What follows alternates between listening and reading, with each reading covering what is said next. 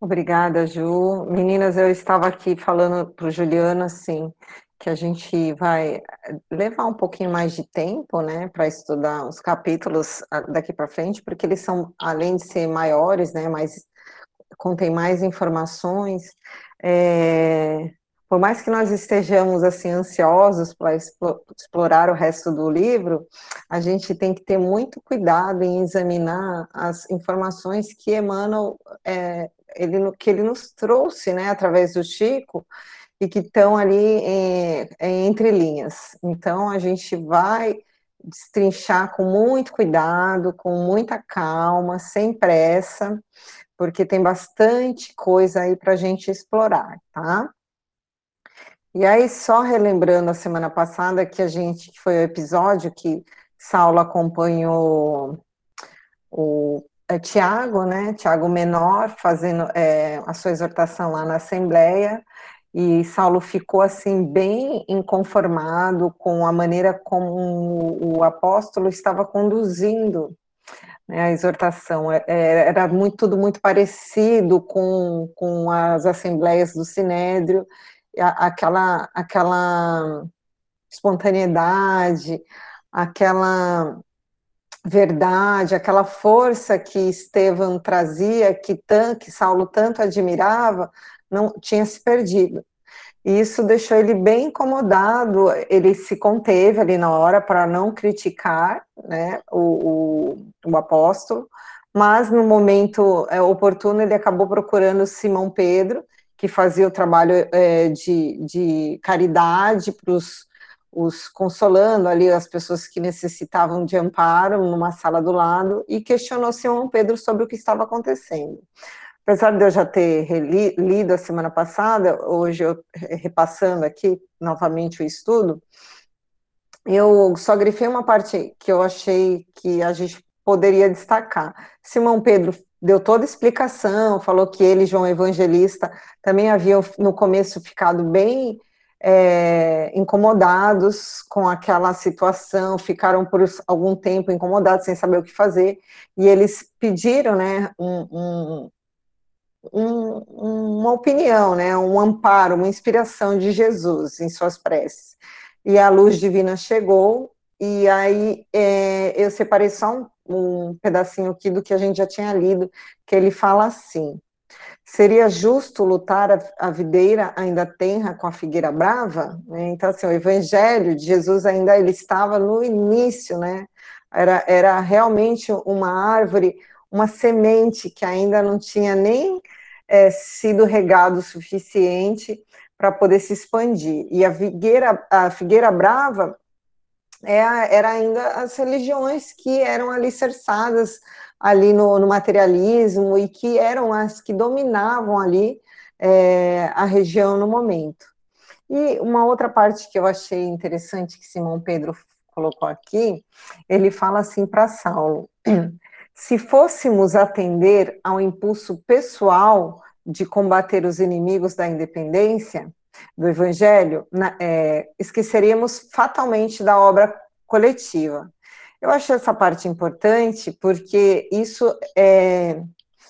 Eu, eu me identifiquei bastante com essa observação que Simão Pedro fez. Normalmente nós tentamos, é, por impulso pessoal, a maioria das vezes, nós tentamos combater né, os, o que nós chamamos né, de, de os nossos inimigos, né, combater assim é, as pessoas que não estão de acordo com com o que nós pensamos, com o que nós seguimos, e esquecemos que a obra né, do Cristo, a obra é, é gigantesca, é uma obra que se trabalha coletivamente, fraternalmente, e, e, e esses impulsos é, é, pessoais, eles acabam nos atrapalhando no nosso dia a dia, mesmo quando você até pode ser, porque Simão, João e, e e Saulo, eles estavam certos, né, na sua, eles não estavam errados, mas Tiago também não, né, Tiago foi, encontrou uma maneira ali de defender o evangelho, de seguir com a obra na casa do caminho,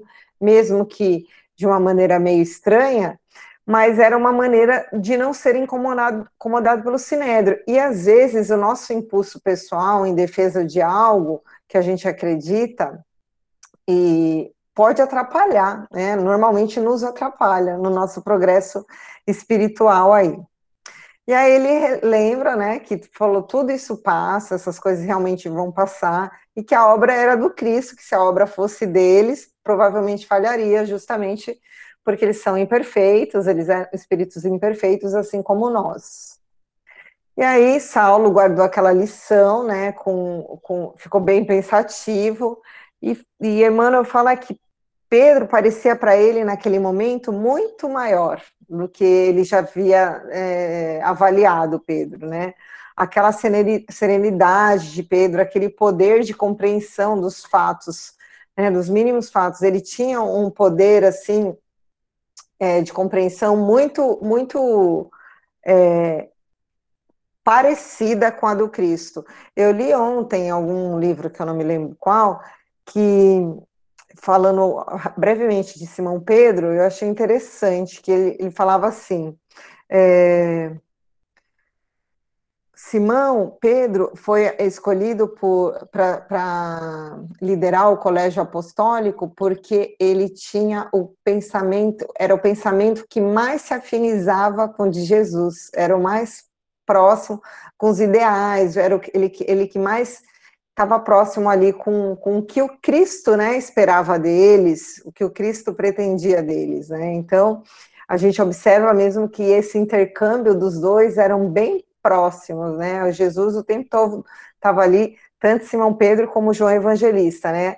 Ele estava ali nesse intercâmbio muito próximo, com a diferença com esse espírito de liderança né, que Simão tinha.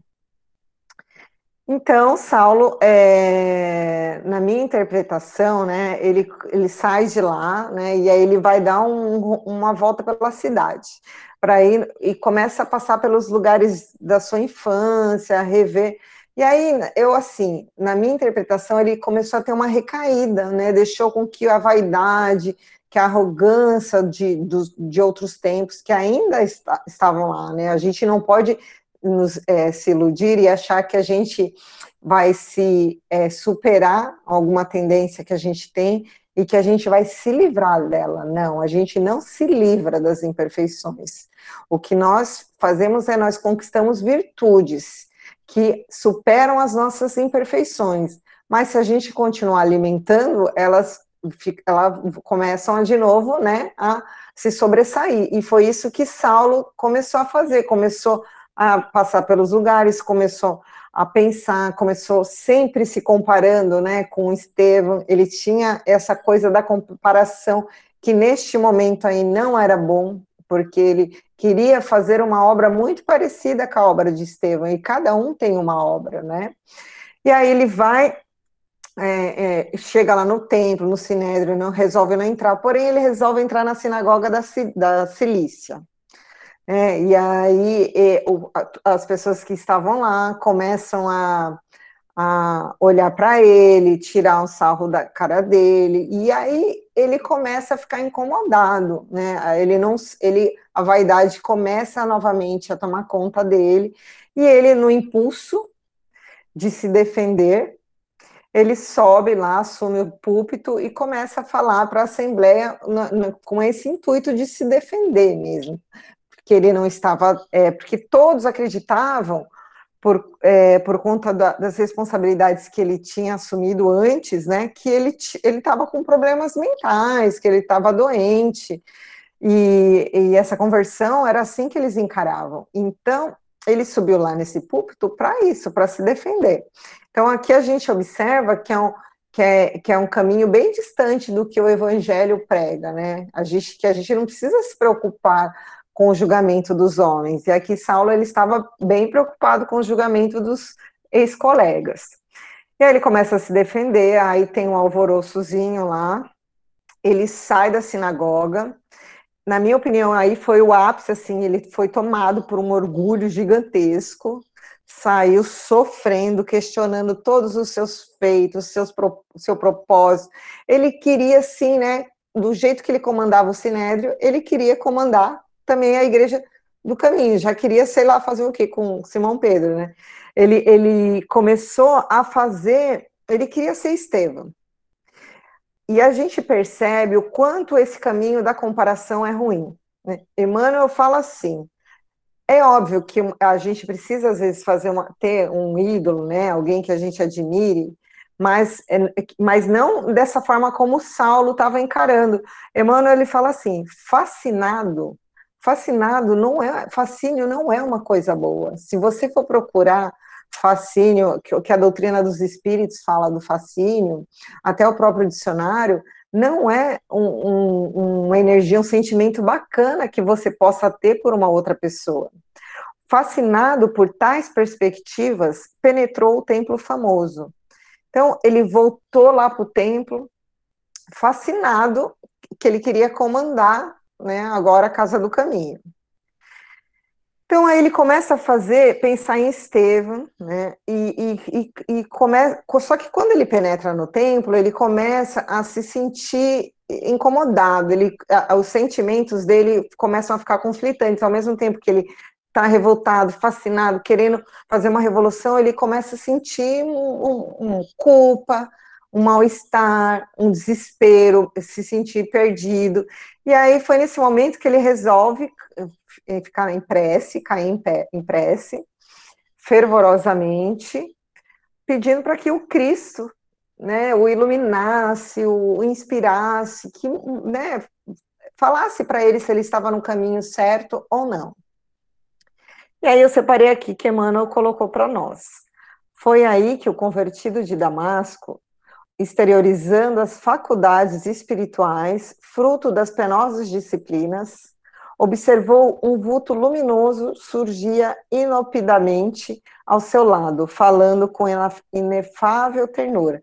Então, assim, ele não viu, ele só viu um vulto, ele não viu quem era, né? Ele não tinha ainda essa capacidade de evidência, por conta, mesmo eu acredito, aí é uma interpretação minha, por conta ainda da, da imaturidade, né? E o momento também, eu acho que ainda não era o momento ideal. Pode falar, Ju. É, eu acho importante o que levou essa entidade a aparecer para ele. Né? Aqui um pouco antes ele fala, né, a elevação de Estevão fascinava, né, aquele agora um fascínio diferente. O pregador do caminho havia, havia se imolado por Jesus, por que não fazê-lo também? Então, o, o pensamento de, de, de Saulo aqui era ter a mesma atitude que Estevão peitar de frente o sinédrio para ser imolado também em favor do Cristo. Era justo ficar em Jerusalém, seguir os passos heróicos, para que a lição do mestre fosse compreendida. Então, assim, olha o que ele estava pensando em fazer: esse sacrifício de, de vida, de morte, né? É, para que ele pudesse sim se igualar ao Estevão. E aí é onde aparece essa entidade percebendo os pensamentos dele, percebendo os sentimentos, aparece essa entidade para colocar em outro caminho. Porque não era esse o propósito é, de Saulo. Jesus estava reservando um propósito mais amplo para esse espírito aqui na Terra. Né? Eu achei isso importante a gente destacar. Né? Obrigada, Joé. Não, importante mesmo. É, justamente, assim, ele, ele e também a maneira como ele estava conduzindo, né, essa, essa programação, isso, o Saulo, não era com os sentimentos mais elevados, né? Ele estava é, querendo mesmo se, se, deixando, se deixando levar pela vaidade, pela impulsividade, e, e, a, e aí a gente vê que a providência divina é, ela age, né? Não só com Saulo. É óbvio que Saulo aqui tem um, um tinha uma missão grandiosa, mas todos nós temos missões, né, na, no planeta Terra. Missões menores, alguns maiores, mas todos temos missão. E, todo, e, e no momento que a gente sai um pouco, né, do trilho da nossa missão, a espiritualidade dá, o nosso mentor, ele dá um jeito de nos colocar no trilho novamente. Neste caso aqui, né, como Saulo era uma pessoa muito teimosa, eu acredito, o próprio Estevão veio e falou para ele: retira-te de Jerusalém. Foi bem direto. O nosso mentor podia ser bem direto assim. Então, de vez em quando eu falo para o meu mentor: por favor, escreva e, e com luz assim, ó, piscando, que eu não estou entendendo. Às Porque... vezes eles são e a gente nem percebe. Né? É, finge, finge de louca. É, porque os antigos companheiros não aceitarão, por enquanto, o testemunho. E era Estevão, só que Saulo acreditava que era Jesus.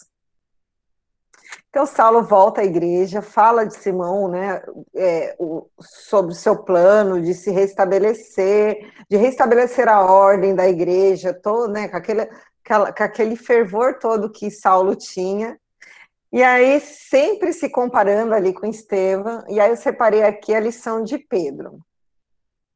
Aí ele fala, né? Mesmo tendo escutado essa súplica, esse conselho de, de Estevão, ele ainda estava insistindo, é, é, o que a gente faz, ele ainda estava insistindo no erro.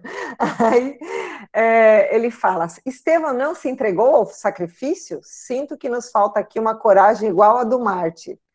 É, sucumbindo às pedradas da minha ignorância. Aqui eu percebo, assim, uma interpretação minha Saulo carregava muita culpa com relação ainda ao desfecho de Estevão. E de, de qualquer, de alguma forma, ele queria se punir, ele queria que, terminar, né, fazer um caminho igual a de Estevão, para que ele sentisse que este, o que Estevão sentiu. Isso, no, na, o que a gente pode avaliar hoje, era no, no inconsciente dele, de alguma forma, ele ele tinha já se condenado. Ele achava que ele merecia a mesmo tipo de morte, o mesmo tipo de sacrifício, o mesmo tipo de dor que Estevão passou. Pode falar, Ju. Rita, o que me leva a pensar naquilo que a gente comentou na última, na semana passada, que assim, uh, os povos antes do Evangelho, né, antes de Jesus, não entendiam ou compreendiam o perdão era o olho por olho e dente por dente. Saulo ele foi criado nessa mesma é, cultura, nesse mesmo pensamento. Então, para ele, o lícito seria ele sofrer a imolação também. É por isso que a consciência dele estava borbulhando, fervilhando. Ele não compreendia que Estevão não guardou mágoa, não guardou rancor, e não havia nenhuma necessidade desse olho por olho, dente por dente. Ele precisava entender que, que ele recebeu o perdão de Estevão no mesmo ato. Assim, eu acho que Estevão nem chegou a se ofender é, é, profundamente com Saulo. Ele ficou um pouco indignado, que a gente percebe, mas aquilo passou, porque a compreensão do perdão por Estevão era muito próxima à de Jesus. Né? Eu acredito. Com certeza, Ju. É, e ele não tinha compreendido ainda né, a essência do Evangelho, Saulo. Então, por mais que ele já tivesse lido todos os pergaminhos de Levi, ele ainda não tinha interiorizado. Né? Igual acontece com a gente, a gente lê, lê, lê, e a gente consegue interiorizar muito pouco. E era isso que, que ainda, porque Saulo ainda estava no começo né, da sua jornada, era isso que estava acontecendo. E aí Pedro, ele responde assim: Não, Saulo, com firmeza. Não seria razoável pensar assim. Tenho maior experiência da vida, embora não tenha cabedais de inteligência semelhantes ao teus. Está escrito que o discípulo não poderá ser maior que o mestre. Ele já deu uma chamadinha de, de atenção, tipo, você está pensando que a obra não é sua, não. Aqui mesmo, em Jerusalém, vimos Judas cair numa cilada igual a esta nos dias angustiosos do Calvário, em que o Senhor provou excelência, a divindade do seu amor, e nós o amargo, o amargo testemunho da exima, exígua fé. Condenamos o infortunado companheiro. Alguns irmãos nossos mantêm até o, até o presente a opinião dos primeiros dias, mas em contato com a realidade do mundo, cheguei à conclusão de que Judas foi mais infeliz do que perverso ele não acreditava na validade das obras sem dinheiro, não aceitava o outro poder que não fosse dos princípios do mundo. Estava sempre inquieto, é, sempre inquieto pelo triunfo imediato das ideias do Cristo. Muitas vezes vimos-lo altercar, impaciente pela construção do reino de Jesus, adstrito aos princípios políticos do mundo. O mestre sorria e fingia não entender as insinuações, como quem estava o senhor do seu destino programado. Judas, antes do apostolado, era negociante, estava habituado a vencer a vender a mercadoria e receber o pagamento imediato. Julgo nas meditações de agora de que ele não pôde compreender o evangelho de outra forma, ignorando que Deus é um credor cheio de misericórdia e que espera generosamente a todos nós, que não passamos de míseros devedores. Talvez amasse profundamente o Messias, contudo a inquietação fê-lo perder na oportunidade sagrada. Tão só pelo desejo de apressar a vitória, engredou a tragédia da cruz com a sua falta de vigilância. Gente, ele deu uma lição para Saulo importantíssima. Judas era comerciante, ele era negociante antes do apostolado. Saulo era doutor da lei, antes do início do apostolado. Saulo, ele estava encontrando as mesmas dificuldades que Judas, porque ele tinha pressa e ele não conseguia se desvencilhar do que ele estava acostumado, de que era aquela assembleia lotada, escutando e aplaudindo o que ele falava, os ensinamentos. Ele não conseguia se desvencilhar dos homens do homem velho que ele era. Né? E o evangelho de Jesus ele, ele exige o quê? Renovação. E para renovação você tem que ter paciência. Então a invigilância de Saulo poderia fazer com que ele amargasse o mesmo destino que Judas. A falta de compreensão, de percepção né, do, da grandeza que é o Evangelho. E era isso que, na, na minha percepção, Simão quis mostrar. Olha, do mesmo jeito que Judas, que era habituado a, a, ao negócio e não conseguiu se desvencilhar. De um jeito, ele achou que ele estava ajudando Jesus. Né? Eu já fiz uma palestra sobre Judas, que é bem interessante, que Humberto de Campos nos traz, e ele errou porque ele acreditava que ele estava no caminho certo. E Saulo estava indo para o mesmo caminho. Pode falar, Ju. É, é, interessante essa tua observação, né? É, porque assim, na explicação do, do Simão Pedro aqui, Judas via tudo com olhos de negociante. Né?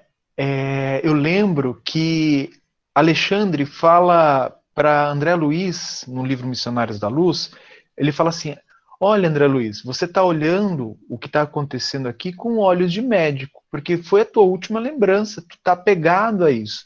Se você fosse, esse não, desculpa, é no Mensageiros, é, que é o Aniceto que fala para ele. Aí é, o Aniceto falou: ó, se você fosse alguém de exatas, da engenharia, de algo assim, você teria uma outra visão. Então eu vejo que é mais ou menos isso que o Simão Pedro está falando aqui. Judas ele tinha esse, esse tino para apressar os negócios, para concluir a venda, a compra, a negociação. E a mesma coisa o Saulo, ele estava com visão de doutor da lei ele queria executar né, a, a, a lei para ele mesmo.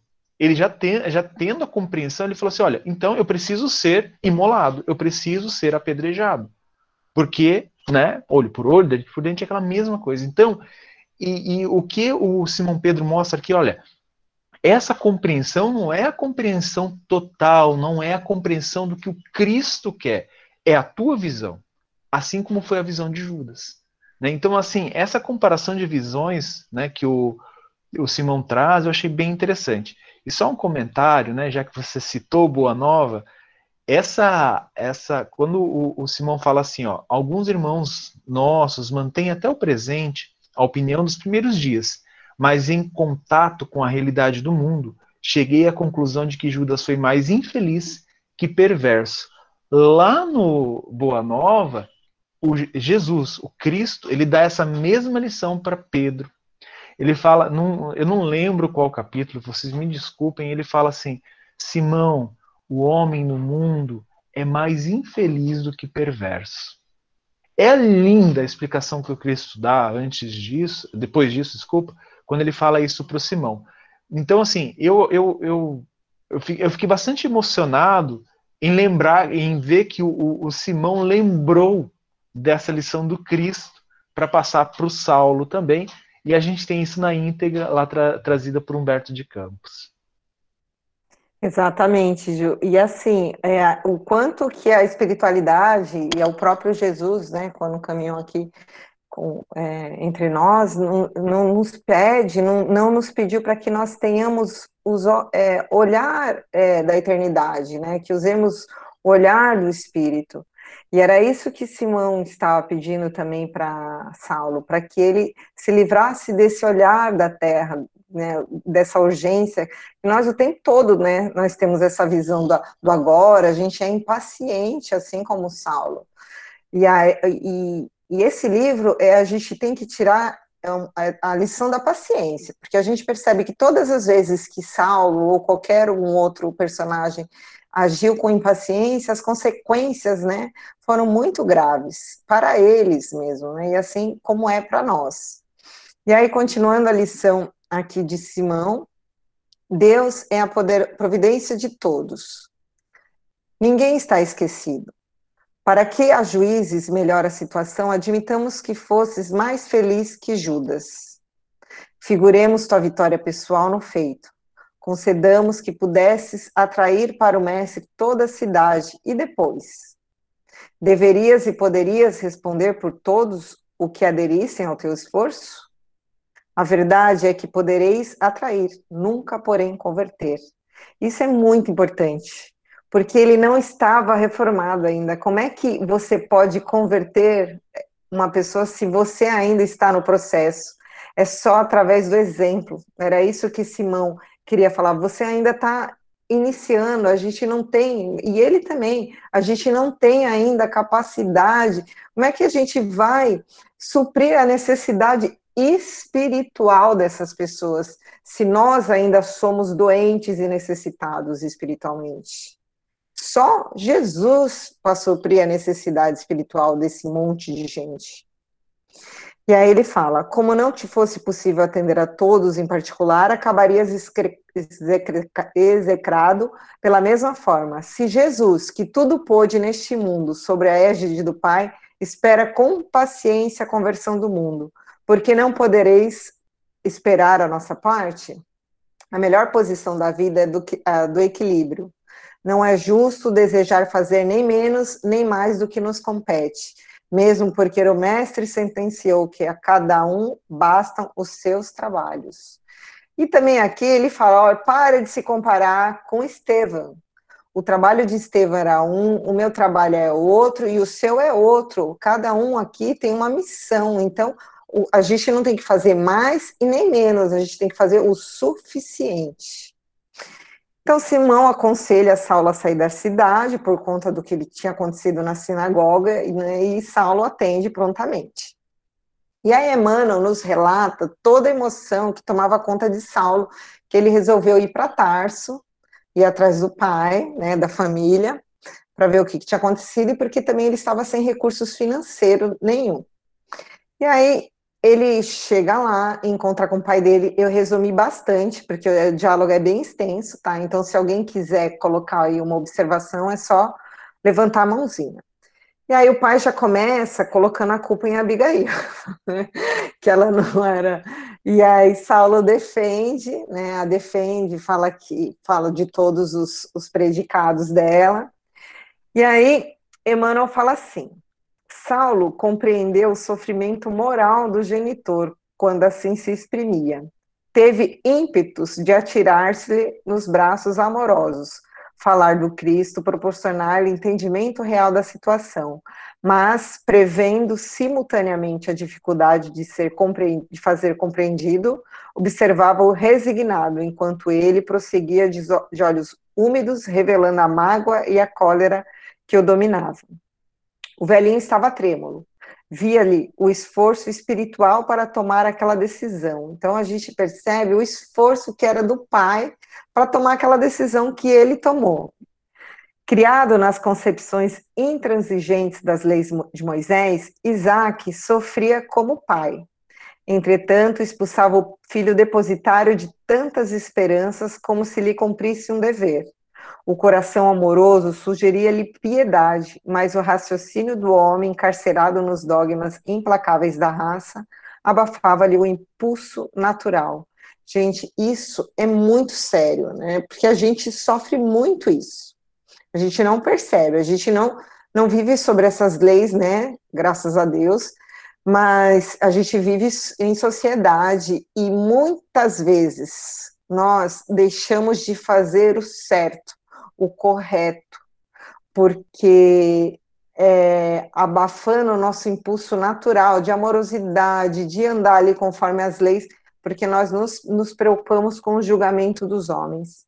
Nós nos preocupamos em ser aceitos né, na, na sociedade, no grupo que nós é, vivemos. E aí vive, é, é, abafamos esse, esse impulso natural aí do bem, assim como o pai de, de Saulo. No caso do pai de Saulo, ele vivia sobre os dogmas de leis que são super severas. E ele, por mais que ele amasse, não é que ele não amasse, ele amava e muito, por isso que ele tinha que tomar aquela decisão diante ao Sinédrio, as leis mosaicas, de virar as costas para o filho.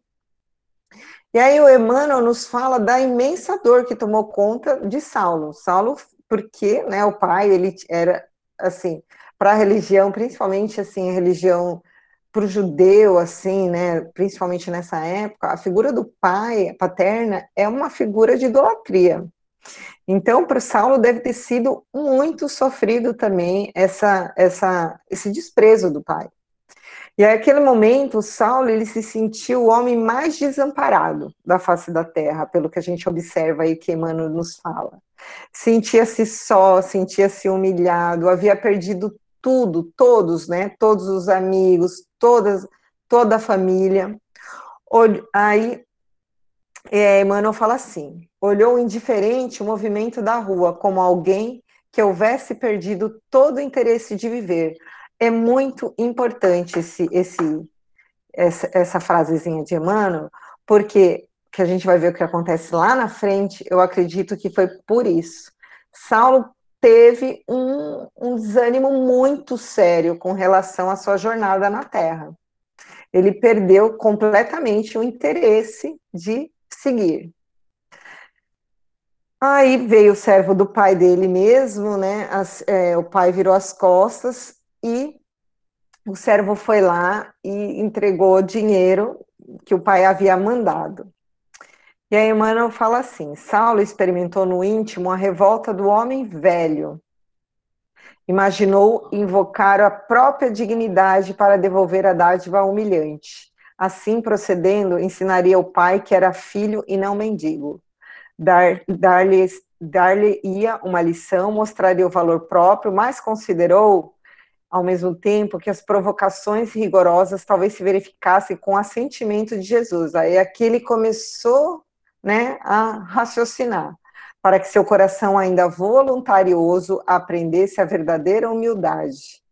Sentiu que havia vencido muitos tropeços, que se havia mostrado superior em Damasco e em Jerusalém, que dominara a hostilidade do deserto, que suportara a ingratidão dos climas e as canseiras do, é, dolorosas, mas que o mestre agora lhe sugeria a luta consigo mesmo. Gente, aqui ele faz uma reflexão muito séria e muito profunda, que no meu ponto de vista vai ser a chavinha de virada para o Paulo de Tarso. Mas que o mestre agora, é, agora lhe sugeria a luta consigo mesmo, para que o homem do mundo deixasse de existir ensejando o renascimento do coração enérgico, mais amoroso e terno do discípulo. Seria talvez a maior, a maior de todas as batalhas.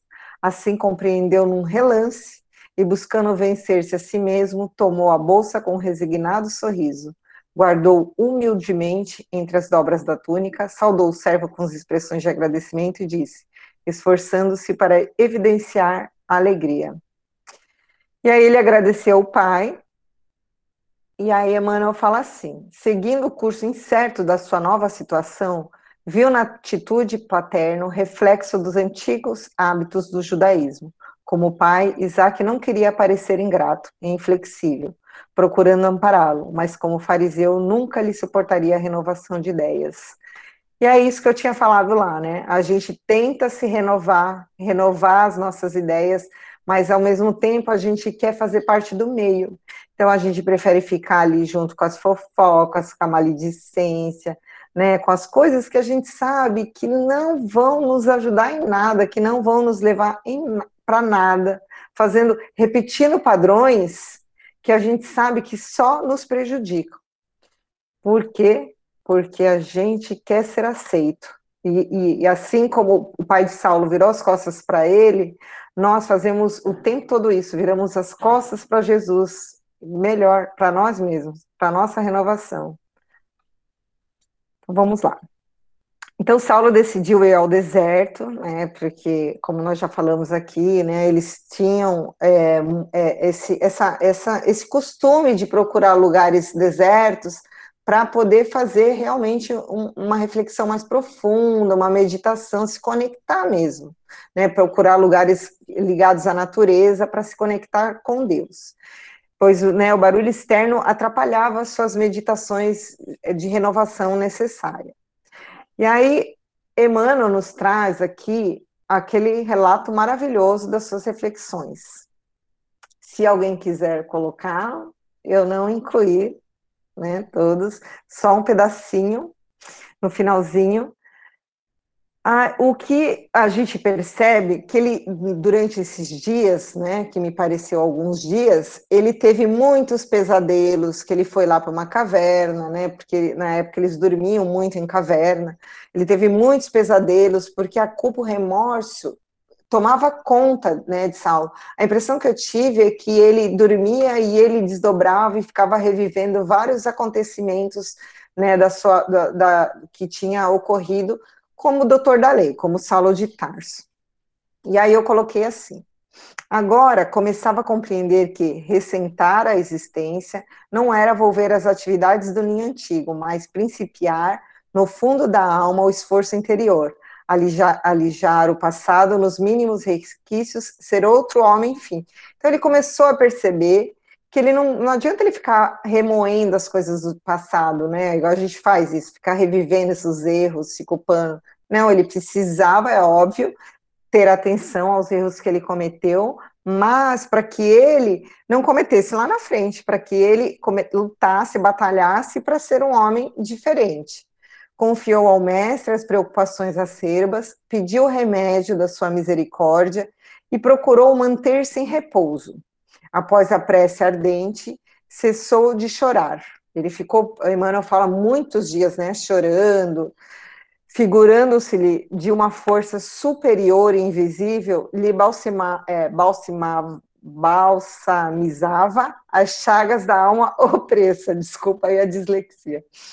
Então, assim, ali ele já estava, assim, imantado, né, sendo preparado por esses dois espíritos que que depois, na frente, foram é, falar com ele.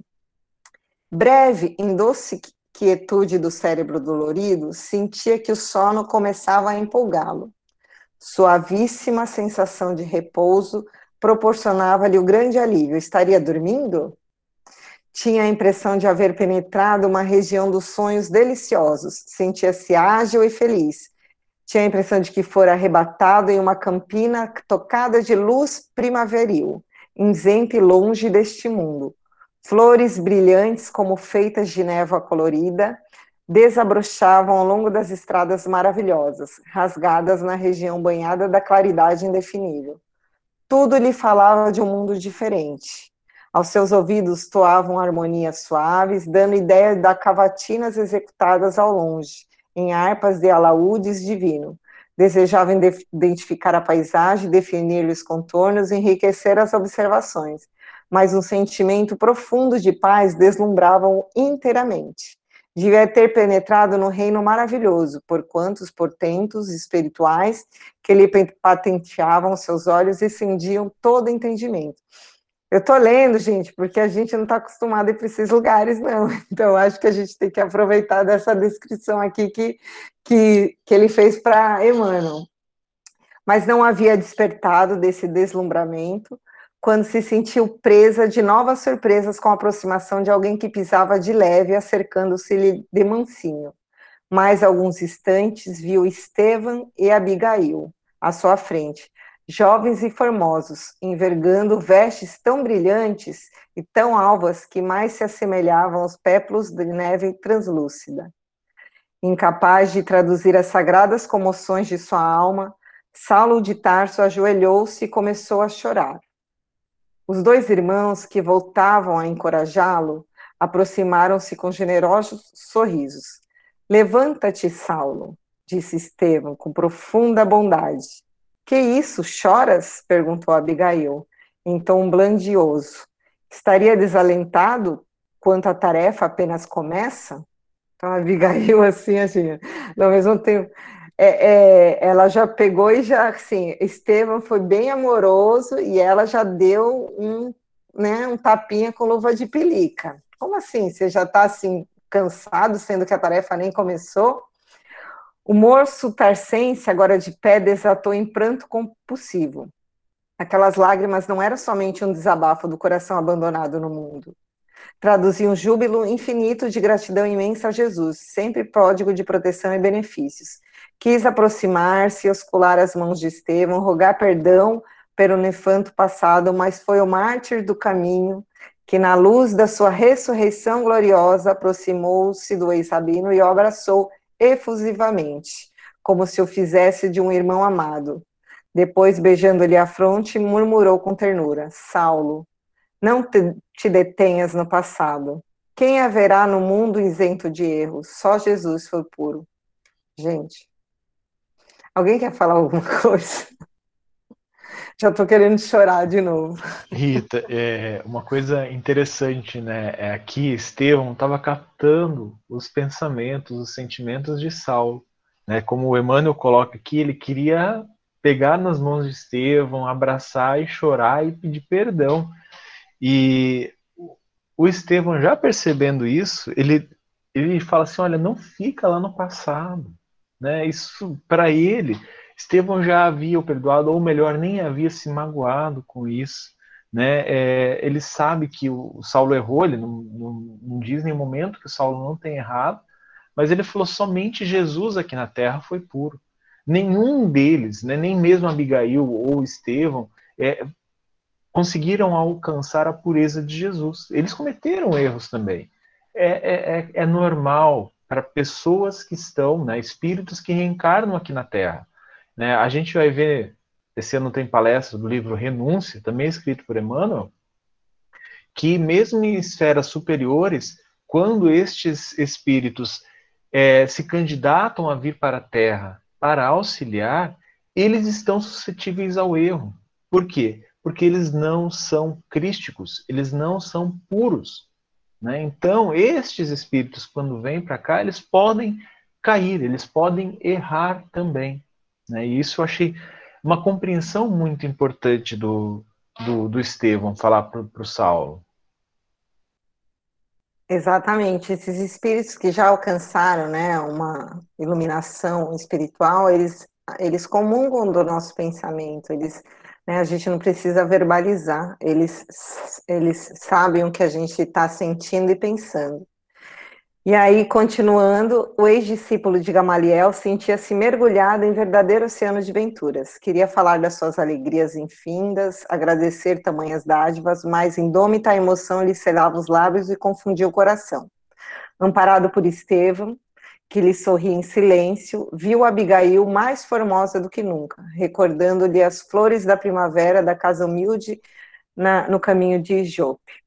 Não pôde furtar-se às reflexões do homem, esquecer os sonhos desfeitos, então ele ficou ali pensando, né, no sonho de, da família, do que ele poderia ter construído com Abigail, mas compreendendo-lhe um mais íntimo pensamento, a noiva espiritual aproximou-se, tom, eh, tomou-lhe a destra, é, calejada nos labores rudes do deserto, e falou comovidamente. Gente, aqui também, assim, Emmanuel nos fala que eles são espíritos afins, né? A noiva espiritual, Abigail, eles não, não, eles tinham já laços muito fortes de amor, que não foram concluídos, é, executados, vamos dizer assim, na jornada aqui na Terra, porque tinha um propósito maior, né, para Saulo, mas esses laços de amor já ligavam esses espíritos há muito tempo. Nunca nos faltará um lar. Tê-lo-nos no, no, é, no coração de quantos vierem à nossa estrada. Quanto aos filhos, temos a família imensa que Jesus nos legou em sua misericórdia. Os filhos do Calvário são nossos também. Eles estão em toda parte esperando a herança do Salvador. Isso é muito importante, né? Que Saulo ele tinha aquela aquele ideal de construir uma família, de ter filhos, e Abigail fez com que ele compreendesse que todos os que precisassem de Jesus eram, né, também eram filhos dele. E lá na frente, né, a gente vai ver o quanto é importante essa informação de Abigail para Saulo. E aí ele entendeu, né, a advertência que ela fez para que ele não levasse aquilo, né, para as coisas da terra, que ele precisava perceber as coisas mais de um plano mais elevado.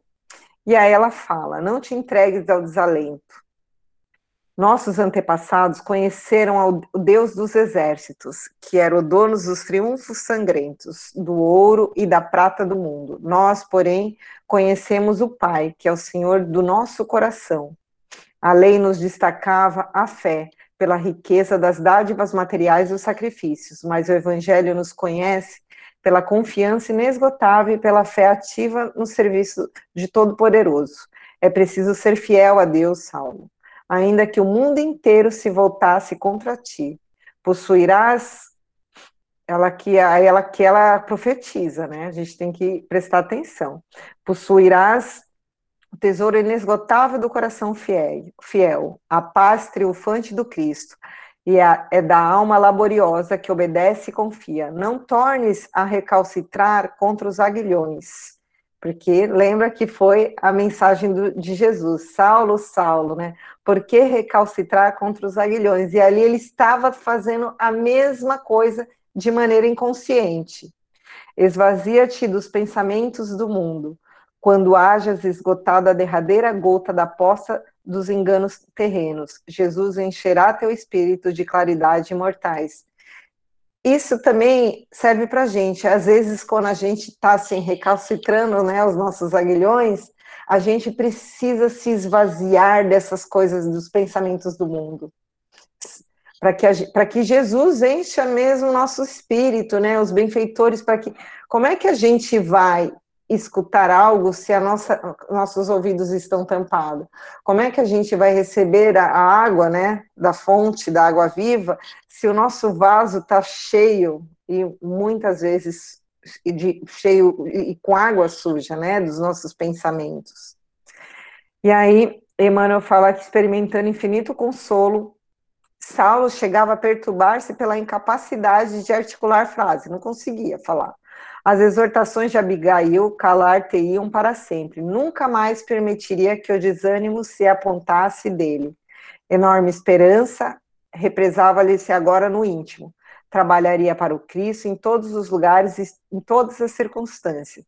E aí ele fala, né, que ele encontraria lutas, lembrou da promessa de Jesus que estaria presente, mas que tudo lhe pareceu subitamente difícil naquela rápida operação intelectual é, sinagogas combatiam entre si. A própria igreja de Jerusalém entendia novamente as influências judaizantes. Foi aí que Abigail respondeu de novo aos seus apelos íntimos, exclamando com infinito carinho. Então, mesmo assim, Paulo ainda está, Paulo não, Saulo, né, ainda estava naquela luta interna é, de ver as coisas seguindo por um caminho que ele não concordava. E aí Abigail, percebendo, falou: reclamas companheiros concordes contigo nas edificações evangélicas, mas é preciso lembrar que Jesus não os teve. Os apóstolos não puderam concordar com o Mestre senão com o auxílio do céu, depois da ressurreição e do Pentecostes. Então, aqui a gente percebe, né, que me, até a morte e a ressurreição, né, a volta de Jesus e o fenômeno do, dos Pentecostes, os apóstolos também ainda estavam titubeantes, né? Porque a gente precisa, né? Eles precisavam de provas, vamos dizer assim, de mais informações. Os mais amados dormiam enquanto ele, agoniado, orava no horto. Uns negaram-lhe, outros fugiram na hora decisiva. Concorda com Jesus e trabalha. O caminho para Deus está subdividido em verdadeiro infinidade de planos. O espírito passará sozinho de uma esfera para outra. Toda elevação é difícil, mas somente aí encontramos a vitória real. Recorda a porta estreita das lições evangélicas e caminha. Quando seja oportuno, Jesus chamará ao teu labor, a que possam concordar contigo em teu nome. Dedica-te ao Mestre em todas as instantes da tua vida. Serve com energia e ternura, como quem sabe que a realiza realização espiritual reclama o concurso de todos os sentimentos que enobrecem a alma. Então, aqui ela deu uma lição, né, que serve para nós. Por mais que a gente necessite dos outros, que necessitamos, mas o, o crescimento espiritual é feito individualmente. E quando a gente e Jesus, ele está nos amparando o tempo todo, assim como Deus. Quando for a hora certa, que a gente realmente não puder mais prosseguir sozinho, ele vai arrumar meio de suprir as nossas necessidades. E aí, Emmanuel fala que Saulo, que ele ficou, estava ele, né, enlevado, não poderia traduzir tantas é, sensações carinhosas que tomavam conta do seu coração esperanças que né, faziam com que sua alma crescesse, sua retina espiritual desdobrava-se no radioso futuro. Quis mover-se, agradecer a dádiva sublime, mas a emoção né, o privava dessa manifestação afetiva. Entretanto, pairava-lhe no espírito uma grande interrogação: que fazer? Doravante para triunfar como completar as noções sagradas que lhe competia exemplificar praticamente sem anotações de sacrifícios, né? Então ele queria se sacrificar de qualquer jeito. e aí, deixando perceber que ele ouvia as mais secretas interpelações, Abigail adiantou-se sempre carinhosa. Saulo, com certeza a vitória no escraboso caminho, lembra-te de que é preciso dar. Jesus deu ao mundo quanto possuía e, acima de tudo, deu-nos a compreensão intuitiva das nossas fraquezas, para tolerarmos as misérias humanas. Hum, peraí. Perdi aqui. O moço tarecense notou que Estevão, nesse interim, eh, Estevão se despediu e estava indo num olhar fraterno. Ficou só ele e Abigail, né, que apertava as suas mãos, as mãos com intensa ternura. O ex-rabino desejaria prolongar a deliciosa visão pelo resto da vida, mas né, eles não poderiam ficar ali para sempre. Então, Saulo alinhava mentalmente grande número de perguntas. Saulo não é bobo, percebeu que eles liam né, os pensamentos e começou a fazer mil perguntas. O que fazer para adquirir a compreensão perfeita dos desígnios do, do Cristo? Foi a pergunta que ele fez. Aí Abigail respondeu: ama. Mas como proceder de modo de enriquecermos as virtudes divinas? Jesus aconselha o amor aos próprios inimigos, entretanto, considerava quão difícil devia ser semelhante realização. Penoso testemunhar dedicação sem o real entendimento dos outros, como fazer para que a alma alcançasse tão elevada expressão de com, com Jesus Cristo? Trabalha, esclareceu a noiva amada sorrindo. Abigail tinha razão. Era necessário realizar a obra aperfeiçoando o interior. Desejava ardentemente fazê-lo. Para isso, insularia no deserto por mil dias consecutivos. Todavia, o ambiente do esforço coletivo em cooperação com os antigos companheiros acalentava sadias esperanças que se converteram em dolorosas perplexidades. Que providências adotar contra o desânimo destruidor? Então, Primeiro, né? Como sabe, compreender os desígnios do Cristo? Ama. Como fazer para que a alma alcance tão elevada expressão de esforço com Jesus? Trabalha. Como compreender, né? É, que providências adotar contra o desânimo que, né, que nos consome, destruidor? Espera, disse ela, num gesto como quem desejava esclarecer que a alma deve estar pronta a atender ao programa divino em qualquer circunstância, de extremo de caprichos pessoais. Então, a gente tem que estar pronto, amar, trabalhar e esperar o trabalho, porque na hora que o discípulo está pronto, a gente escuta muito isso na casa espírita, o trabalho aparece. Ouvindo, o Saulo considerou a esperança a força sempre a companheira dos seus dias mais ásperos saberia guardar o provir, taraná, taraná, deixa eu ver aqui, né? E aí, Como conciliar as grandiosas lições do Evangelho com a indiferença dos homens? E aí Abigail respondeu: perdoa. Quatro lições para nós, né? Ama, trabalha, espere e perdoa, não é isso? Quatro lições maravilhosas. E em seguida, seu vulto luminoso, tô acabando, tá, gente? Pareceu diluir-se como se fosse fragmentos de aurora. Empolgado pela maravilha da revelação, Saulo viu-se só, sem saber como coordenar as expressões do próprio des deslumbramento. Na região que se coroava de claridades infinitas, sentia-se vibrações de misteriosa beleza. Aos seus ouvidos continuavam chegando ecos longínquos de sublimes harmonias siderais, que pareciam traduzir mensagens de amor oriundas de sóis distantes. Eu até destaquei isso, porque eu falei, gente, né, para onde Saulo foi? Mas depois descobri. Ajoelhou-se e orou. Agradeceu a Deus toda a maravilha, né, todo o prodígio do fenômeno. Saulo de Tarso contemplou os céus embevecido. O infinito azul do firmamento não era um abismo cujo fundo brilhava a luz. Então, assim, ele percebeu que ele não estava sozinho, que ao tempo todo ele estava amparado. E eu achei, eu vou ler aqui, que eu já estou acabando, que eu achei impressionante essa percepção de Saulo. Entretanto, permitiu o Senhor Tá. Os seus olhos, o espaço adquiria nova significação. Devia estar cheio de expressões de vida. Aqui ele falou, gente, não tem realmente só vida aqui na Terra. Tem muita vida em vários lugares do mundo. Haveria corpos celestes, olha isso, gente, no ano de, sei lá, 40, 30, 35, corpos celestes como havia terrestres. A criatura não estava abandonada, em particular, pelos poderes supremos da criação. A bondade de Deus excedia toda inteligência humana. O que lhe haviam libertado da carne voltavam ao plano espiritual para confortar os que permaneciam à distância.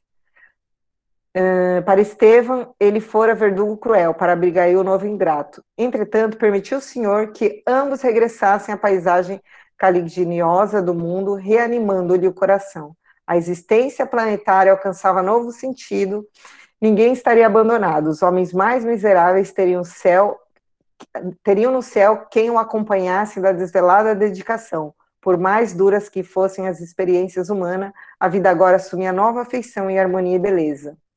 A natureza estava calma, o luar esplendia no alto em vibrações no, entanto, no encanto indefinível. De quanto em quanto o vento sussurrava de leve as mensagens misteriosas. Experimentando uma paz que até então desconhecida, acreditou, eu destaquei essa parte, acreditou que renascia naquele momento para uma existência muito diversa. Na minha interpretação, aqui nasceu Paulo de Tarso. Aqui renasceu Paulo de Tarso, o apóstolo. E antes de finalizar, o, ontem, eu lendo o capítulo do que o Ju vai fazer, eu vi um, um, um finalzinho lá, eu acredito que no livro deva ter também, não só no, no Kindle, tem uma observação desse, desse, dessa experiência que Saulo viveu. Emmanuel deixou lá uma observação e uma notinha, que é a nota 30 aqui no caso do, do Kindle, que ele fala assim: nota do autor espiritual. Mais tarde, Saulo, é, mais tarde, na segunda epístola aos Coríntios, vocês têm aí também? Eu acredito que no livro tem assim, Rita. tem é... sim. Tem? Ah, então. Eu, aí eu ontem comecei a ler só essa nota, falei, gente, não acredito tem. que eu passei batido por isso, porque é, na, na, segunda epístola aos Coríntios, no capítulo 12, versículo 1 e 2, 3, Saulo, já como Paulo de Tarso, ele relata essa experiência, é um relato dessa experiência. E aí ele fala assim, eu vou ler aqui rapidinho. É preciso gloriar-se. Por certo, não convém, todavia mencionarei as visões e revelações do Senhor Conheço um homem em Cristo que, há 14 anos, então a gente sabe que foi, foram 14 anos depois, foi arrebatado ao terceiro céu. Aí foi isso que me chamou a atenção. Terceiro céu? E aí ele fala assim também, em seu corpo, não sei. Se fora do corpo, não sei. Ele então ele não sabia se ele estava fora do corpo, desdobrado. Aí eu fiquei pensando, vou atrás do negócio do céu, né? E aí eu, eu pesquisei, e no judaísmo eles acreditam, né? E isso está em Gênesis, está em Deuteronômio, que eu nunca sei falar. É, isso daí vocês entenderam? e, e em algumas outras é, cartas de profetas também, essa essa vidência aí, essa questão do primeiro, segundo, segundo, até o sétimo céu, eles acreditam que tem sete níveis, vamos dizer assim, de céu. Como a gente chama de planos espirituais. E que Deus mora no, no, no oitavo, que ninguém tem acesso. E cada um desses níveis, ele tem um propósito e você pode ir alcançando com essas experiências igual o Salo teve, conforme sua evolução espiritual. E aí, procurando aqui, é, o terceiro céu, que tem o nome de Sherrinkin, Sherrakin, eu acho que é assim a pronúncia, é, o propósito dele é, deixa eu assim, achar, é deuterônimo. é, Deixa eu ver aqui, peraí. Neste momento, né? É, está a ajuda do Calvário. Ah, aqui a nossa experiência com Deus, então cada céu ele tem um nível de experiência com Deus. Aqui nos chama pelo Deus nos chama pelo nome e nos dá a missão a ser cumprida na terra. Olha que que loucura! Loucura não, né? A gente não sabia porque não tinha estudado. Então, neste momento, Abigail passou qual era a missão de Saulo. E ele contou essa passagem na epístola, como ele falou de terceiro céu, todos saberia, sabiam que ele estava recebendo, que ele recebeu 14 anos atrás, uma missão que Deus, através de, de, alguns, de algumas pessoas, de alguns espíritos, passaram qual era a sua missão na Terra. E aí ele, continuando aqui, Sei que esse homem se no, é, viu palavras inefáveis, que não é lícito ao homem repetir. No tocante a esse homem, eu me glorifiquei, me gloriarei. Não no tocante a mim, só me gloriarei das minhas fraquezas. Se quisesse gloriar-me, não seria louco, pois só diria a verdade. Mas não o faço, a fim de que ninguém tenha ao meu respeito conceito superior àquilo que vem em mim e que houve a dizer. Né? Essa epístola aí, que a gente vai estudar mais na frente, ele estava se defendendo de umas acusações, tá? É, mas a gente não vai se, se, prolongar. Mas, enfim, esse terceiro céu, na, no, Saulo é, interpretou dessa maneira porque ele recebeu como uma missão. Então era isso, gente, para finalizar. Agora a gente tem meia horinha para o Juliano é, começar o capítulo. Se alguém quiser complementar, fazer alguma pergunta.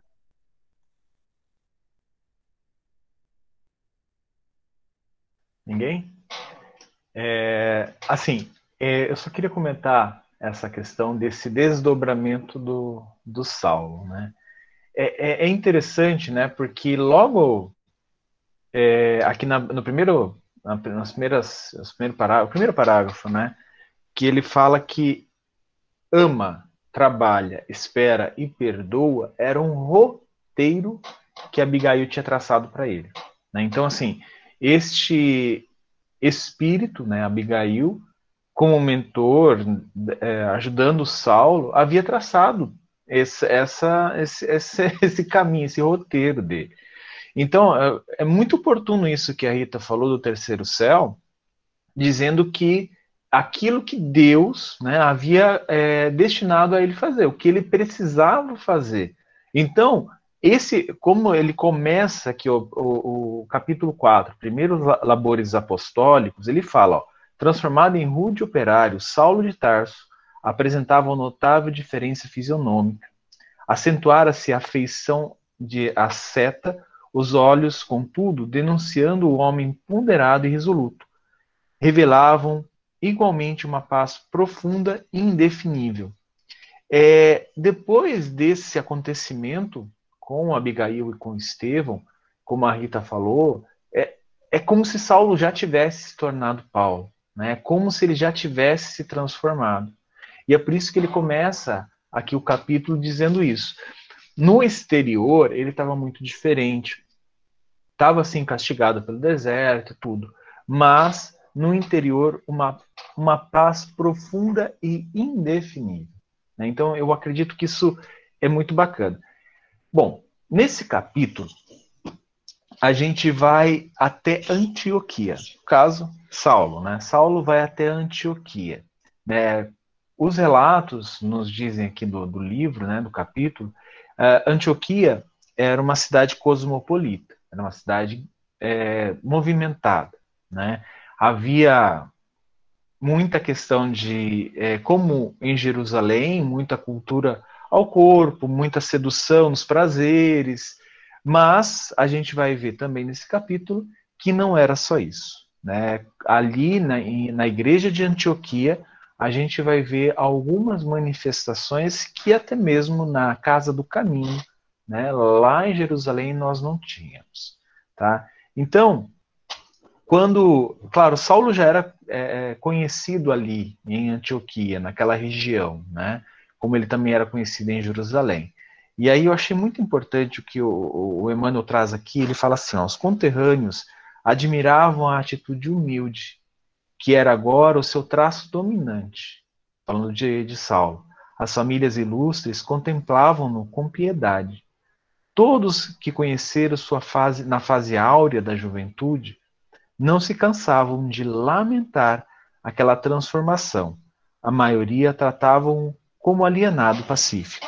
Então, aquela transformação de Saulo, né, que foi até Antioquia, é, pegou esses recursos que o pai havia disponibilizado para ele, comprou um tear e começou a atuar como tecelão, as pessoas ali o conheciam, sabiam da sua, da, de onde ele vinha, da família, é, de tudo aquilo que esse ilustre jovem é, havia conquistado na juventude. E agora eles estavam tratando ele como louco, né, como é, coloca aqui alienado pacífico, quer dizer, é aquele louco que é tranquilo, né, é, convive na sociedade normalmente e não representa perigo, porque existe aqueles que precisam, atualmente na nossa sociedade a gente tem alguns distúrbios, né, que são necessitam de dosagens de medicação para se controlar, mas aqui o, o Saulo não precisava disso, né? Mas ele também não era louco, né, gente? Comentando aqui. É, aí ele fala aqui, ó, eu achei interessante isso. Ó, o programa de Abigail constituía permanente mensagem ao seu coração. Então, até a Rita me mandou uma mensagem, foi sábado ou na sexta. Olha, eu preciso colocar essa mensagem para eu ler todo dia, porque eu vou esquecer e eu preciso manter. Aqui Saulo já mantinha a mensagem de Abigail, esse roteiro, no coração. Então, é, diferente da gente que tem que anotar o papelzinho e colar no, no computador onde a gente olha todo dia, é, a, ele, Saulo já tinha isso no coração. É, é, Levantava-se todos os dias procurando amar a tudo e a todos, para prosseguir nos caminhos retos, trabalhava ativamente. Então, assim, esse roteiro de Abigail, ele não se aplicava somente às questões do evangelho, na pregação, tá? Esse roteiro de Abigail foi para a vida de Saulo, né? Assim, a gente também tem a pretensão de tudo aquilo que a gente aprende na doutrina, aprende com o evangelho, a gente levar para nossa vida. É uma pretensão, né? Eu falo como expositor espírita, como facilitador de estudos, que a gente traz muito mais para os cursos, né, para palestra, para os estudos, do que para a vida, tá, gente? Não é tão simples assim, pelo menos para mim, não é tão simples assim, porque o meu homem velho ainda luta bastante, né? Por mais que, como a Rita fala, o nosso mentor ele vem, conversa, fala: Nossa, Juliano, de novo, pisou na bola de novo, Juliano. Há quantos milênios está pisando na bola, né? E algumas chamadas de atenção desse tipo, e a gente fala assim: Ah, meu Deus, aquele faz, faz grossa e passa. No caso de Saulo, não. Aqui ele já atuava dessa forma, né, incorporando esse roteiro à sua vida. é, se lhe chegavam desejos ansiosos, inquietações para intensificar suas atividades fora do tempo apropriado, bastava esperar. Se alguém dele se compadecia, se os outros o apelidavam de louco, desertor ou fantasista, procurava aquecer a incompreensão alheia com o perdão sincero, refletindo nas vezes muitas que também ele ofendera os outros por ignorância. Gente, essa é uma lição que foi assim, quase colocou o nome do Juliano ali, ó, Juliano, aprende. Porque isso é uma coisa que é tão difícil, pelo menos para mim, né, é dessa, dessa compreensão né, que o homem no mundo é mais infeliz do que perverso. Ele estava tendo essa compreensão aqui, essas pessoas estavam ofendendo, falando que ele era louco, e muitas é, com ofensas, né, ou com o que ele coloca aqui, é, é, apelidos de louco, essas coisas, e ele compreender aquilo, né, é, e dava o perdão sincero, procurava esquecer a incompreensão alheia com o perdão sincero. Eu acho que isso é uma coisa muito importante, né? Eu vou tentar nas próximas, prometo. É, essa incompreensão que os outros têm a nosso respeito, como a gente consegue lidar com isso? Com perdão sincero. Né? Não aquele perdão cheio de mágoa, não, eu vou perdoar, mas vou passar por isso.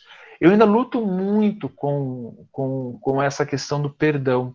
Né? Quando as pessoas pisam na bola comigo, é muito difícil conseguir, é, é, é, por mais que esteja intelectualizado, o sentimento do perdão, que eu acredito que Saulo tinha aqui, é difícil ainda para mim.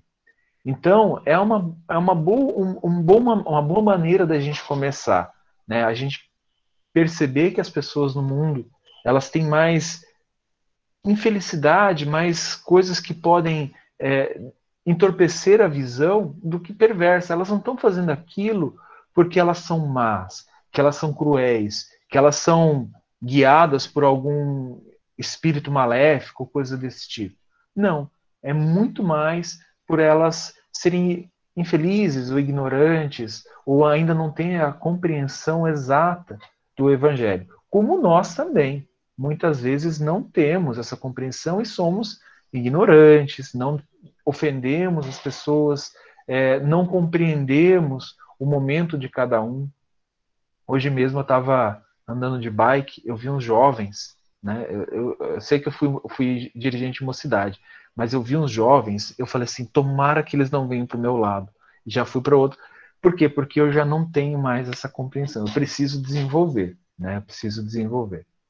Mas continuando, e aí ele fala assim, ó, procurava encontrar no dia o colaborador valioso que não lhe subtraía as oportunidades. Com ele tecia tapetes complicados, barracas e tendas, exercitando-se na paciência indispensável aos trabalhos outros que ainda o esperavam nas encruzilhadas da vida. Gente, eu lembrei daquele filme Karate Kid, não sei se vocês assistiram, né, que o Sr. Miyagi ficava lá é, lixando a, a, parede, varrendo o chão, né, passando pano, e depois tudo isso era utilizado é, no dia da luta lá do, do, do menino do Karate Kid. Então, esse trabalho que o Saulo estava executando dia a dia, de amar, perdoar, esperar, compreender, né, e o próprio trabalhar, é o que, o que ele coloca aqui, o Emmanuel fala assim, ó, é, na paciência indispensável aos trabalhos outros que ainda o esperaram, esperavam nas encruzilhadas da vida. Tudo aquilo estava preparando Saulo para aquilo que ainda iria acontecer. Gente, vocês perceberam? Né? Claro, Abigail, ela falou, né? Claramente, olha, você está desanimando e o trabalho apenas começa. Né? Tá, você passou um tempo no deserto, você foi a Damasco, na, na, sinagoga, tentou falar, não conseguiu. Foi em Jerusalém, tentou falar, não conseguiu, né? Quase foi apedrejado também, né? Desanimou. E o trabalho não começou ainda, você não compreendeu isso. Ele estava ali em Antioquia, mas ainda a, a verdadeira, né, claro que a gente vai ver isso nos próximos capítulos, mas o verdadeiro trabalho, a verdadeira seara dele, né, junto com o Cristo, né, na seara do Cristo, é, ainda não havia começado. Tudo isso constituía preparação. E tanto que constituiu preparação que a gente vai ver daqui a pouco, quando ele vai dar uma palestra na igreja de Antioquia. O que, que aconteceu? Né?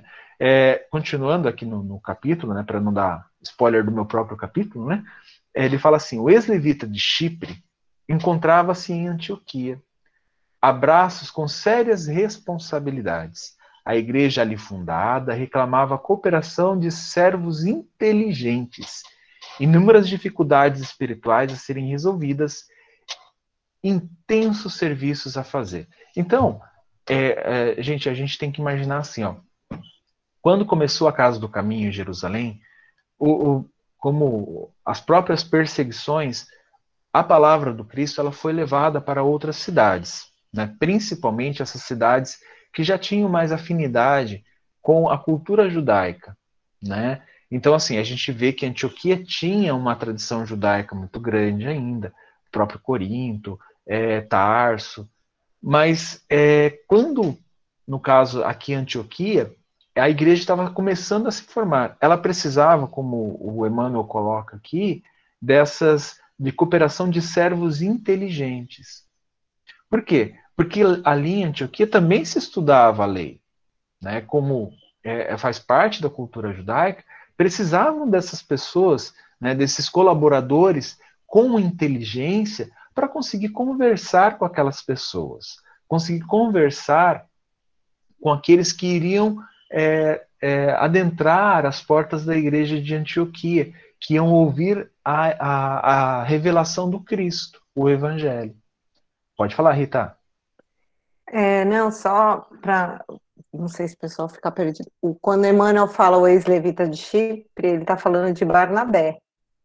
É, que Barnabé, ele ele ele estava ali já há um tempo tomando conta da igreja de Antioquia e levita, né, que ele era da tribo de Levi, e ele também, a gente falou um, um capítulo atrás, é, não, foi nesse mesmo meu, que ele era um, um diz algumas pessoas que ele foi também é, discípulo de Gamaliel, então ele era de uma pessoa, ele era uma pessoa extremamente inteligente, não só Saulo.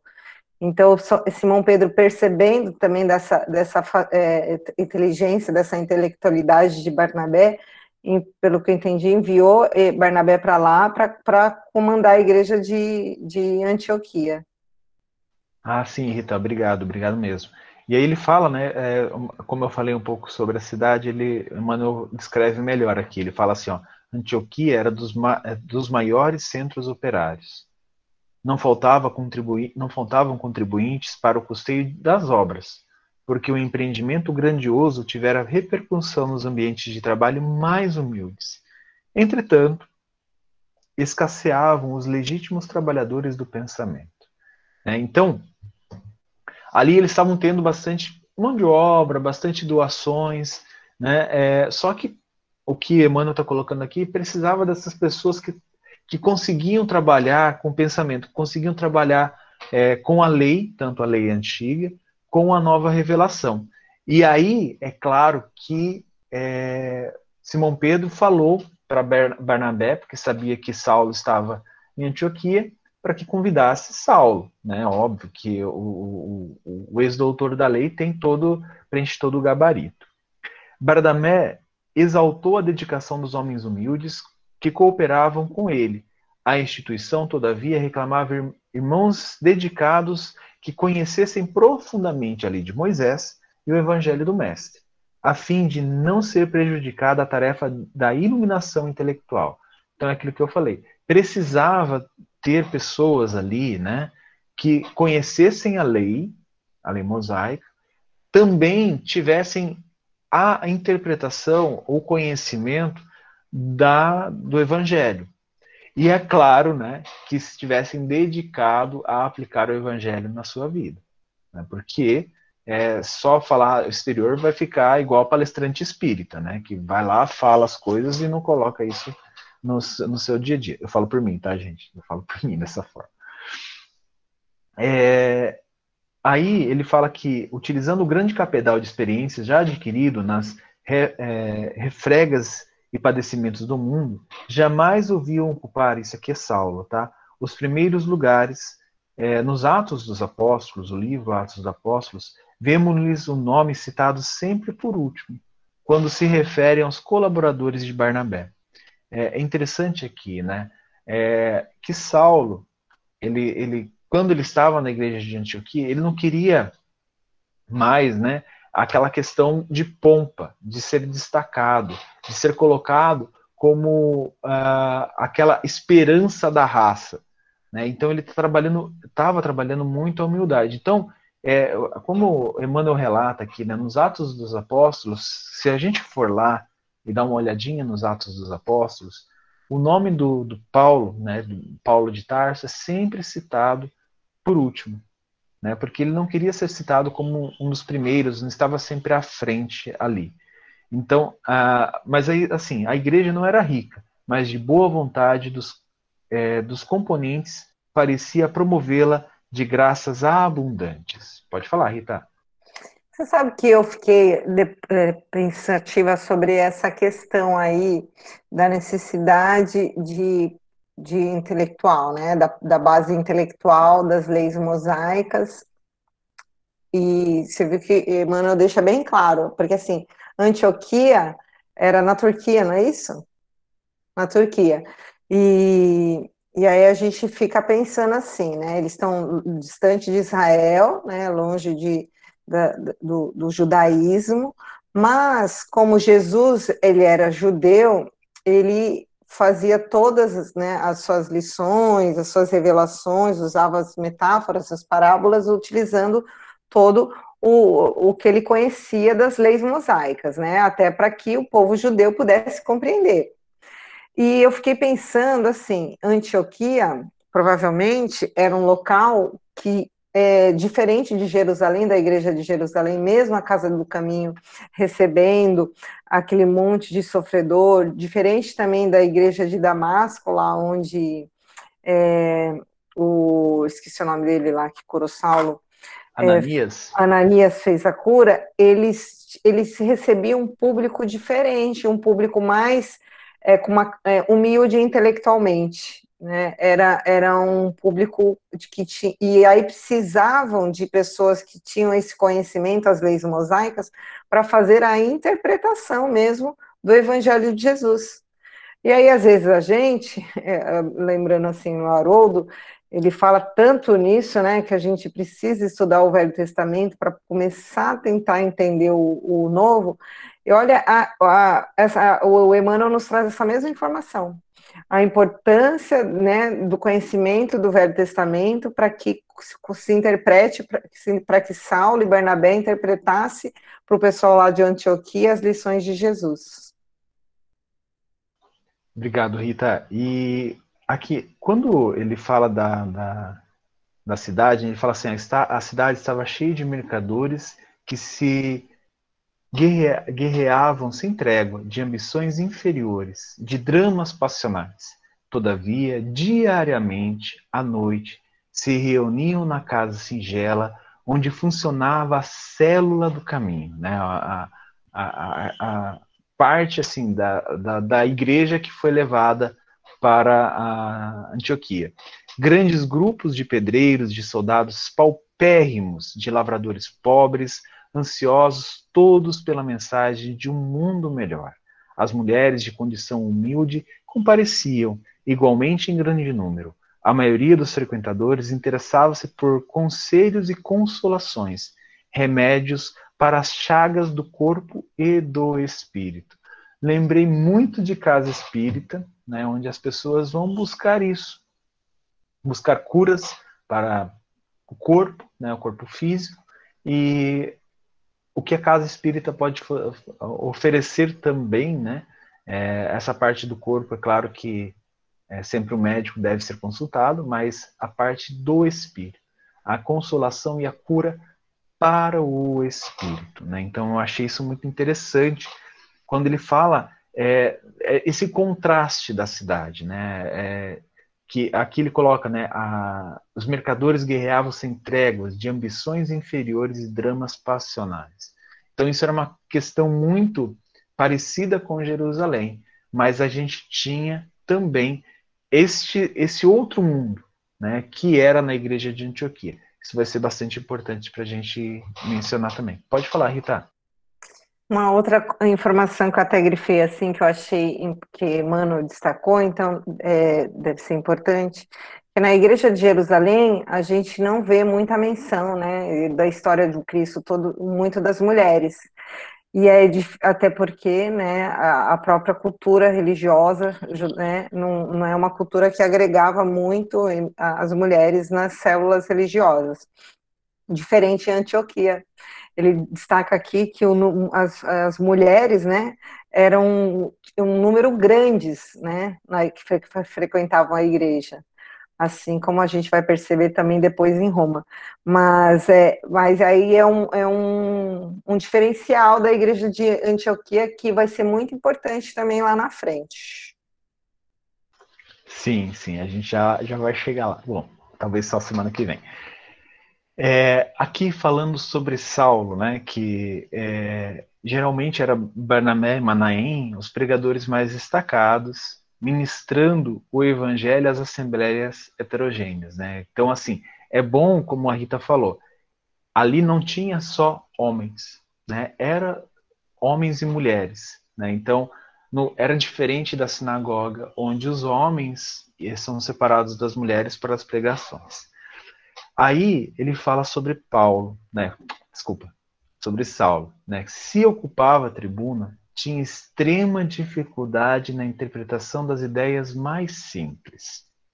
Por vezes, chegava a corar de vergonha ante o público que se lhe aguardava as conclusões com ardente interesse, dada a fama de pregador de Moisés no Templo de Jerusalém. Olha essa informação, gente.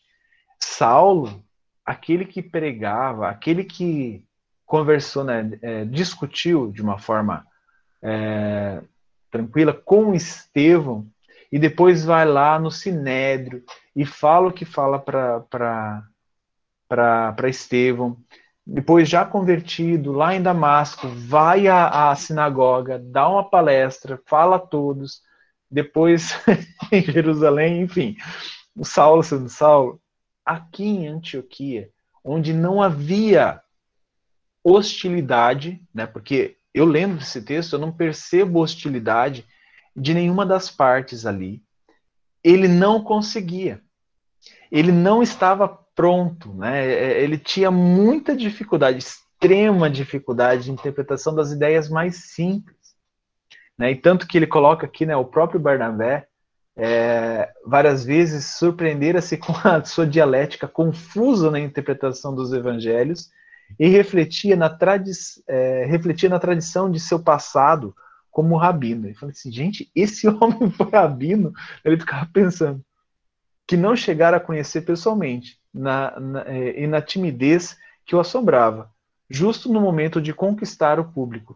Né? Olha, é, tão importante isso que Barnabé fez assim, gente, como esse homem é, chegou a ser um juiz do sinédrio, atuando dessa forma, falando desse jeito. Então eu achei bem legal a gente pontuar isso. Pessoal, são 20 e 29. É, eu vou parar o nosso, nosso estudo por aqui, porque na semana que vem a gente continua, tem mais algumas coisas para a gente é, falar aqui. Alguém gostaria de, de fazer algum comentário, alguma ponderação? É só abrir o microfone.